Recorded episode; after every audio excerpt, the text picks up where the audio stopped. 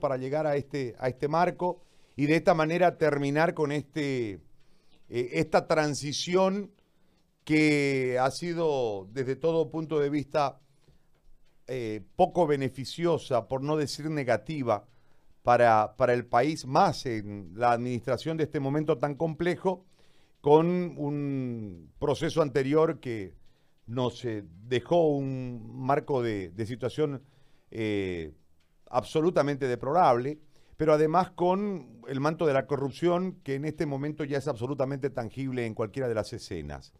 Vienen las elecciones, este, han habido una serie de especulaciones, voy a empezar desde ahí el contacto y el diálogo con usted, eh, y aseveraciones de que en realidad Camacho bajaba de la candidatura y un montón de cuestiones que han sido parte del análisis en el marco de este terror que ha generado el COVID-19 en nuestra población. Yo quiero escucharlo desde, desde todos estos elementos para que usted nos vaya eh, contando su apreciación, primero en relación a, a, la fecha de elecciones y en segundo eh, plano, por supuesto, todo lo que está ocurriendo con relación a la pandemia y el, y el manejo y todo lo que está ocurriendo. Lo escuchamos, bienvenido, muy buen día. Buen día, querido José Gary, ¿cómo está usted? Un gusto saludarlo. Eh, saludo a toda su audiencia.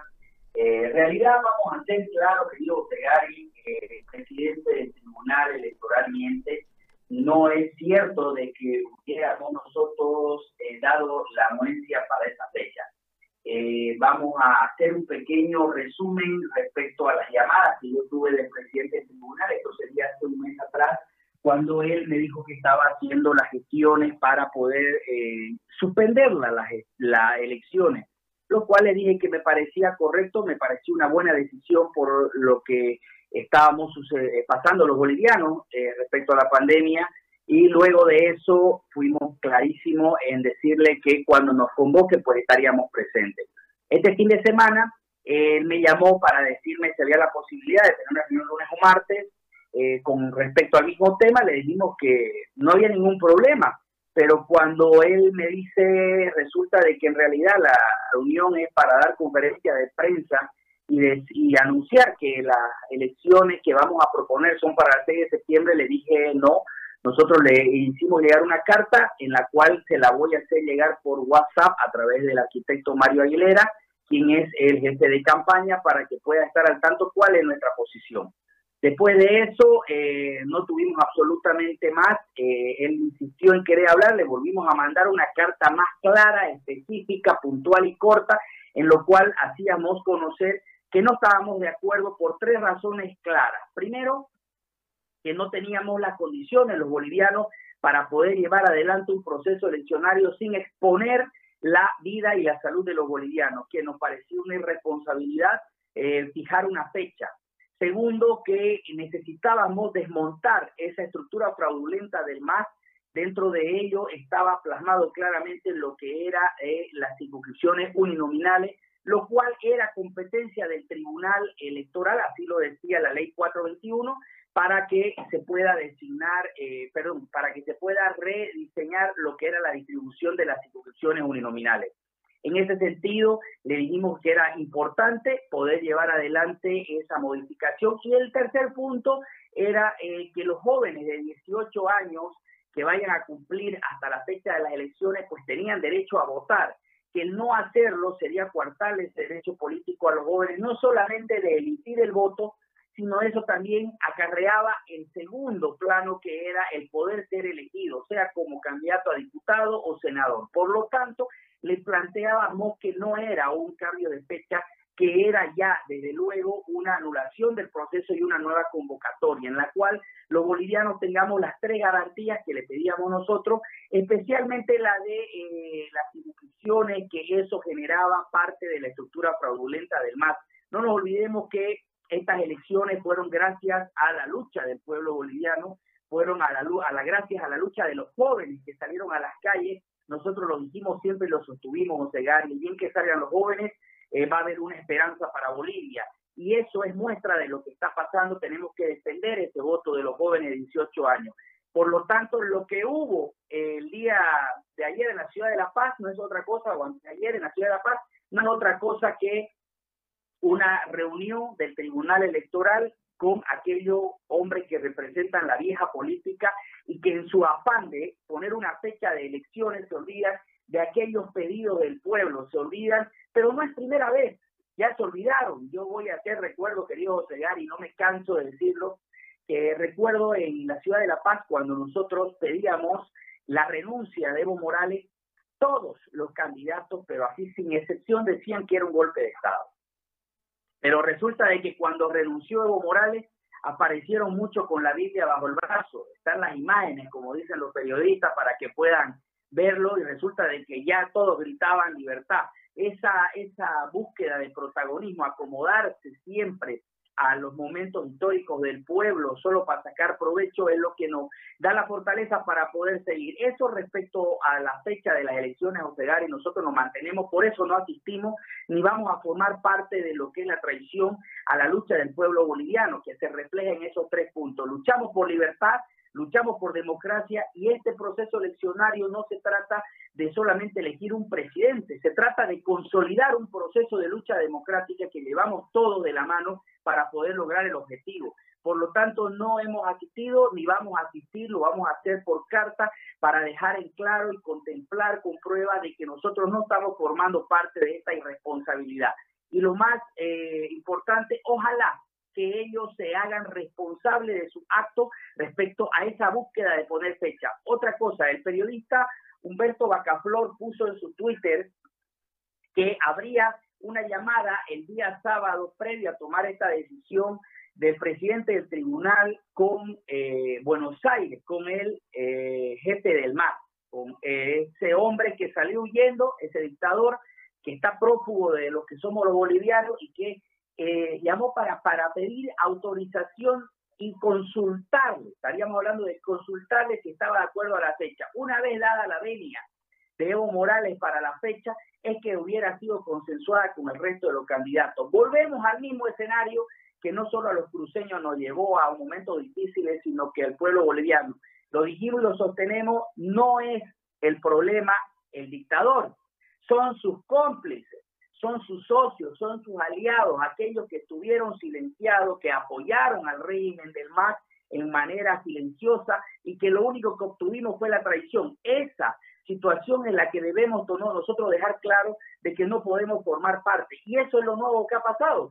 Resulta de que él pone la fecha y todos vamos a ir a la fecha que pone el señor Evo Morales con la venia de todos los políticos de siempre y nos ajustamos de acuerdo a los intereses que tiene el movimiento al socialismo. Entonces no, no somos parte, lo hemos dicho, lo hemos publicado y nos ratificamos que se debe anular el proceso, hacer una nueva convocatoria y realmente hacer lo que el pueblo boliviano hizo en las calles, consolidar esa lucha democrática.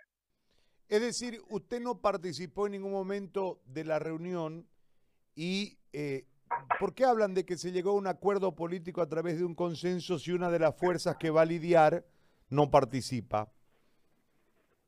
Porque se llama mentira, José Gari, y es la mentira que siempre hemos vivido, como le digo, no solamente de quien nos eh, eh, de quien vulneró nuestros derechos, sino también de quienes eh, fueron sus alcahuetes. Y eso es parte del presidente del tribunal, es clarísimo, porque ahí está la foto, no hay foto, absolutamente ningún representante de la alianza creemos, está la carta con recepción de nuestra posición clara que tuvimos respecto a la anulación y la convocatoria de un nuevo proceso y los tres puntos que nosotros exigíamos para poder llevar adelante el proceso. Entonces, eso no es otra cosa más que una mentira, una mentira que caracteriza al movimiento del socialismo y que obviamente ha sido parte de todos aquellos que están con él llevando adelante la fecha que él está proponiendo.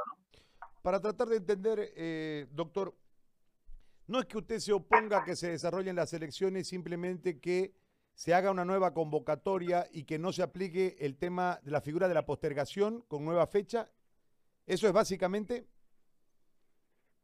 Exactamente. Primero que nada, José Gary, el primer punto es que los bolivianos tengamos la certeza de que vamos a poder ir a un proceso eleccionario con la garantía de no exponer la vida y la salud de los bolivianos. ¿Eso qué significa? De que nosotros no podemos decir 6 eh, de septiembre, ¿Quién dice que el 6 de septiembre tenemos la garantía? Un acuerdo político no garantiza que vamos a tener nosotros la posibilidad de ir a las urnas. Un acuerdo político lo único que hace es avalar el capricho de todos aquellos políticos que quieren un proceso a costa del peligro de la vida y la salud de los bolivianos. El segundo punto es exigir el desmonte de todo lo que ha sido eh, la estructura del fraude, el movimiento al socialismo. Esa posibilidad la tiene el Tribunal Electoral de poder eh, redireccionar todo lo que son las circunscripciones y las elecciones que el movimiento al socialismo ha buscado siempre llevar adelante para tener la mayoría en el Parlamento. Resulta de que el 30% de los bolivianos que tiene eh, el voto eh, rural representa el 50% de los asambleístas. Eso no es correcto. Aquí la democracia es un boliviano, un voto y todos hacemos absolutamente lo mismo y eso es lo que le pedimos nosotros, que no podemos ir un proceso llevando adelante claramente de que vamos a volver a ir a dejar a Evo Morales y llevar adelante una asamblea en la que tenga mayoría. Eso fuimos claros, no podemos ir a un proceso, no tenemos una investigación del proceso eh, de fraude que hubo, querido José Cani. Eh, un silencio cómplice de todos, nadie dijo nada, bien, gracias, y adelante ante el mundo eh, prácticamente resulta de que no hubo fraude porque no tenemos investigación. Y el tercer punto es obviamente el derecho que tienen los jóvenes hasta el día de la elección de poder ir a sufragar, de poder ir a sufragar y de poder entrar dentro del proceso eleccionario y eh, ser elegidos también, que acarrea ese derecho que es el de ser diputados o senadores. Jóvenes que han salido a las calles a defender su democracia, eh, querido José Gary, tenemos hijos, tenemos hijos jóvenes de 16, 17 años, que hasta entonces son 200 mil jóvenes que van a cumplir 18 años si fuera septiembre, que no puede dejarlo afuera de ese derecho de poder elegir y de poder tener el derecho a sufragar cuando sí lo sacaste a las calles y cuando sí estuvieron peleando su voto. Son tres puntos que exigimos, por lo tanto, no vamos a asistir a una reunión mientras no esté enfocado dentro de estos parámetros. A ver, le hago una consulta en este caso, pero ¿significa que usted va a participar de la elección o no va a participar de la elección? Vamos a participar por un compromiso que asumimos con el pueblo boliviano. No nos vamos a bajar, vamos a ir a donde sea. Nosotros cuando entramos a un paro cívico indefinido, querido José Gari, no lo hicimos acomodándonos y diciendo, pucha, ya salió Evo Morales bien. No, fuimos a las calles y luchamos. No le, no le sacamos, como decimos los camas, la narga la jeringa eh, dentro de lo que era el fraude del MAS. Ahora hay un nuevo escenario que se está prestando tanto el Tribunal Electoral como todos los políticos a ir a un proceso eleccionario con un fraude. El decir no me presento a un fraude sería prácticamente un acto de cobardía de decir yo me retiro porque no están en mis condiciones. Estamos acostumbrados todos los candidatos de Creemos que hemos sido llevados adelante en la lista a luchar dentro de las peores adversidades, que el problema de ahora no sea para retroceder, sino sea prácticamente un compromiso de seguir luchando. Y vamos a entrar al proceso con condiciones desiguales, con condiciones tristes, porque vamos a ser realistas. Usted no puede ir a tocarle la puerta a un boliviano a pedirle el voto cuando no tiene para comer, cuando no tiene trabajo o la empresa lo ha despedido o está enfermo de coronavirus o por último tiene miedo de salir porque lo pueden contagiar. Eso sería una irresponsabilidad, pero buscaremos la manera de cómo generar esperanza para poder lograr el voto de los bolivianos que queremos, pero vamos a ir a, ese proceso, sea la fecha que sea. Lo que estamos diciendo es que no estamos de acuerdo ni vamos a formar parte de lo que son las decisiones que están haciendo en función de lo que quiere el movimiento al socialismo y que esa decisión es informar y decir sí, vamos a un proceso. No vamos a formar parte de las decisiones, pero vamos a ir a lo que es el proceso, a presentarnos, porque tenemos un compromiso de consolidar esta lucha de los bolivianos dentro del proceso eleccionario y tenemos fe que lo vamos a hacer con o sin condiciones, José Gary. Ahora, dentro de, ese, de esa misma línea que en este momento usted ha transitado, yo le voy a hacer una consulta. Hace un momento usted me decía no ha habido investigación del fraude, en consecuencia, en el contexto internacional, eh, dijimos que había fraude, pero al no haber una investigación que nos lleve a, concluir que hubo fraude en el contexto internacional, los que vivimos aquí votamos sabemos que hubo fraude porque vimos el apagón, pero los que están afuera no. En ese marco, eh, ya para este nuevo proceso, ¿cuál es la garantía de que no se va a utilizar un mecanismo similar para desarrollar un nuevo fraude? Ese es el problema, no hay garantía, querido José Gary, es lo que le estamos diciendo en la carta, y que los bolivianos tenemos que tener en claro de que no están dando eh, ningún tipo de garantía para poder emitir el voto. Eh, están siendo parte de lo mismo, han tenido el tiempo suficiente para poder desmontar el fraude no solamente por un tema de responsabilidad penal de aquellos que lo cometieron, sino de que podamos desmontarlo en la estructura del Tribunal Supremo Electoral. Eh, pero resulta de que no lo han hecho y no tenemos la garantía los bolivianos y dentro de esa preocupación está justamente lo que son las instituciones uninominales. Otro es la manera de cómo están llevando adelante las encuestas y que es lógico que está direccionado para apuntar a quién debe ganar y a quién no debe ganar. Eso no es un secreto, eso es público, eh, lo sabemos perfectamente, nos preocupa porque son cosas que están llevándose adelante para poder direccionar ese voto. No es la realidad, no ha habido una, un desmonte de la estructura, seguimos con el mismo sistema, no ha habido una auditoría y no ha habido una responsabilidad. Entonces, el proceso eleccionario, lo que estamos yendo nosotros es a jugárnosla. Una vez más, los bolivianos, como lo hemos hecho en, los 21 días de paro, y no así con esa tranquilidad de poder ir a saber que nuestro voto es el que se va a reflejar en la democracia. Pero, como le digo José Gary, nos hemos acostumbrado, recuerde que el cabildo, le dijimos, le hemos ganado el 21F, le hemos ganado en la urna y esta vez le vamos a volver a ganar. Lo ganaron, nos ganaron pero con fraude y salimos a las calles como dijimos, desobediencia civil, resistencia y paro cívico indefinido. Por lo tanto, eh, creo que esta es una decisión más del pueblo boliviano que debe tener en claro de que no podemos nosotros dejar que pase un fraude. El movimiento al socialismo no tiene ese porcentaje que dice la encuesta y todo el mundo lo sabe. El movimiento al socialismo estaba caído, estaba saliendo a pedir permiso del aeropuerto de Chimoré, estábamos con un prófugo cobarde que dejó a todos quienes decían que lo seguían para poder huir, pidiéndole permiso a las Fuerzas Armadas, pidiéndole permiso a la presidenta y al consejo que se hizo en este momento entre los cívicos para poder salir del país. Esa susceptibilidad de que pueda volver el movimiento al socialismo tiene un responsable y es este gobierno que generó al más poder levantarse de esa situación en la que estaba. A los bolivianos dejemos, dejamos un movimiento al socialismo caído en el piso y con pedidos para salir del país huyendo como lo que son una tropa de cobardes, pero el movimiento al socialismo ha recuperado gracias a, Yanine y a todo su gobierno que le ha dado la posibilidad, porque todos están saliendo en libertad, aquellos que estaban detenidos, todos están tranquilos, el movimiento al socialismo ha vuelto a estar altanero, ha vuelto a agarrar poder, en la asamblea quieren mandar, y obviamente eso responde a una responsabilidad que tienen los bolivianos. Entonces, el, temor de todo lo que le estoy comentando es una falta de acción por parte del gobierno, pero eso es sencillo.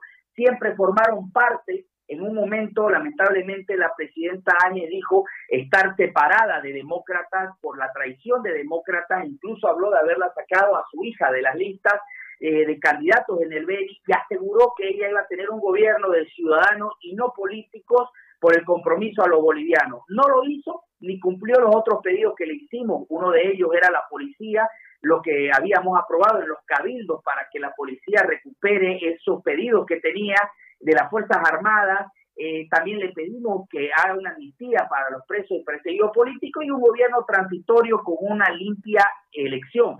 No hizo absolutamente nada y eso generó que el movimiento al socialismo vuelva a agarrar cuerpo vuelva a agarrar cuerpo en el micrófono, vuelva a agarrar cuerpo en la acción del campo político, pero no así en lo que significa el proceso de elección en función del voto. Está bastante caído, pero la preocupación que tenemos lo ha generado este gobierno por su responsabilidad. Le hago la última consulta relacionada a la, al manejo de la crisis sanitaria, el eh, problema derivado ahora en la economía, que es un problema mucho más más profundo y, más difícil de subsanar, porque al fin de cuentas, con la ola de crecimiento en cuanto al virus, va a haber un momento, de acuerdo a los porcentajes, en que habremos muchos contagiados, pero que eh, cruzaremos la enfermedad inclusive sin darnos cuenta y tendremos inmunidad para poder movernos. El, punto en cuestión es que eh, la economía no es tan sencilla, no es un tema de 14, 21 o 28 días. La economía, una vez se le hace un boquete como el que se le ha armado en este proceso, va a ser muy difícil recuperarla. Ese cuadro de situación con un Estado ausente de las soluciones, no soluciona la salud, no soluciona la economía, un Estado ausente, en cualquiera sea su versión de Estado, con un problema hoy político originado eh, ya con movilizaciones de los municipios y una sarta de mentiras acompañadas de una sarta de elementos relacionados a corrupción en un marco tan sensible como en el que en este momento atravesamos. ¿Cuál es la visión del candidato Camacho en relación a todo este escenario que hoy tiene el país? Eh, creo que nos hemos remontado un poco a la época eh, de Pilatos. Eso es lo que ha pasado, querido Osegari. Eh, nosotros tuvimos la oportunidad de darle, mejor dicho, le dimos la oportunidad al gobierno de poder generar una salida, presentar un plan económico, una respuesta a la población, dar una respuesta al sector y tejido empresarial, dar una respuesta al sistema de salud. Para eso se hizo la cuarentena, para dos motivos. El primero, que era poder bajar la curva de contagio, pero durante ese tiempo de cuarentena la idea era poder subsanar aquellos eh, elementos importantes que generaba obviamente como consecuencia la cuarentena. El apoyo empresarial, el apoyo a la población y llevar adelante un plan económico que genere la esperanza a Bolivia porque esto está llevando a una recesión económica terrible, peor que el 86. Y eso necesitábamos nosotros plantear al pueblo boliviano. Necesitamos un planteamiento de decir, hay un plan a corto, mediano y largo plazo. El gobierno tiene la posibilidad de decir para dónde vamos y darle la tranquilidad y la certidumbre a los bolivianos. No lo hizo. Siempre fueron medidas parches, siempre fueron improvisaciones, pero es muy complicado, querido José Gari, poder tener el poder cuando nunca pudieron tener la oportunidad. Y este era un dicho muy camba eh, que decía quien de chico no prueba la miel de grande se babea. No supieron qué hacer con el poder absolutamente y lo único que hicieron fue eh, lo más desastroso, que es el llenarse los bolsillos mientras el pueblo esperaba una respuesta de esperanza, una respuesta que genere esperanza, una respuesta que genere certidumbre. Mientras el pueblo sufría económicamente de hambre, y sufría por saber que no habían condiciones médicas para poder ser atendidos, ellos se dedicaban a robarle a los bolivianos, se dedicaban a saber cómo iban a lucrar con el dolor de los respiradores. Esto no es por defenderlo al más, pero no lo había visto ni en el movimiento al socialismo. Lo veo ahora. Y esto es una desesperación grande. Esas medidas parches que hicieron constantemente para poder eh, querer tapar algunos huecos, lo hicieron peor. Lo único que quisieron hacer bien porque vamos a ser realistas, nunca fuimos nosotros el criterio de los bonos. En estas circunstancias sí era importante el poder eh, inyectar plata a la ciudadanía para poder mover la economía. Lo tenemos claro, pero lo hicieron tan calculado que no buscaron generar la confianza. Hay bonos que se van a entregar pasada la cuarentena, supuestamente en esta cuarentena dinámica que solo tiene el nombre bonito, para poder eh, entregar a los bolivianos cuando ya están pudiendo ir a trabajar. Ese cálculo lo han hecho en función de una candidatura, no lo han hecho en función de una gestión responsable, no han equipado nuestros hospitales, no han llevado adelante un plan económico, ni un plan sanitario, ni un plan de emergencia que nos pueda generar la tranquilidad. Nosotros tuvimos callado mucho tiempo, José Gari, para no dar eh, preocupación a la ciudadanía ni generar pánico pero hay cosas que ya no se pueden callar y una de esas es la preocupación de la corrupción y la preocupación de la indolencia que puede tener un gobierno, porque eso ya pasa de la bajeza a la criminalidad, querer hacer plata con el sufrimiento y la esperanza. Mientras hacen su show de los respiradores, mientras todos los bolivianos esperamos los famosos respiradores, ellos están esperando la parte que le corresponde del precio que le han sacado. Eso no es eh, eh, de humanos, querido José Gary, creo que eso es algo que debe darse claramente. Debemos darle a los bolivianos la certidumbre. Ahora estamos entrando en esta famosa cuarentena dinámica. No veo un plan. Lo único que hizo fue decir, aquí está Pilato, me lavo las manos, que la haga la alcaldía, que la haga la gobernación y aquí me salgo porque no pude. Y eso es un acto de cobardía pero creo que ese acto de cobardía no refleja otra cosa que lo que es su líder, que siempre tuvieron el ejemplo, aquellos que lo seguían y que hoy día, pues obviamente sus seguidores son los que están en el gobierno. Doctor, le agradezco por este tiempo, por este diálogo y por eh, haber conversado con nosotros en esta jornada de cuarentena. Muy amable, muchas gracias. Gracias a usted, querido José Gary. Un saludo grande a usted, a, a toda su audiencia. Muchísimas bendiciones y vamos, tengamos esperanza, que es lo único que tenemos los bolivianos y agallas para seguir luchando y esperemos que pronto salgamos de esta situación.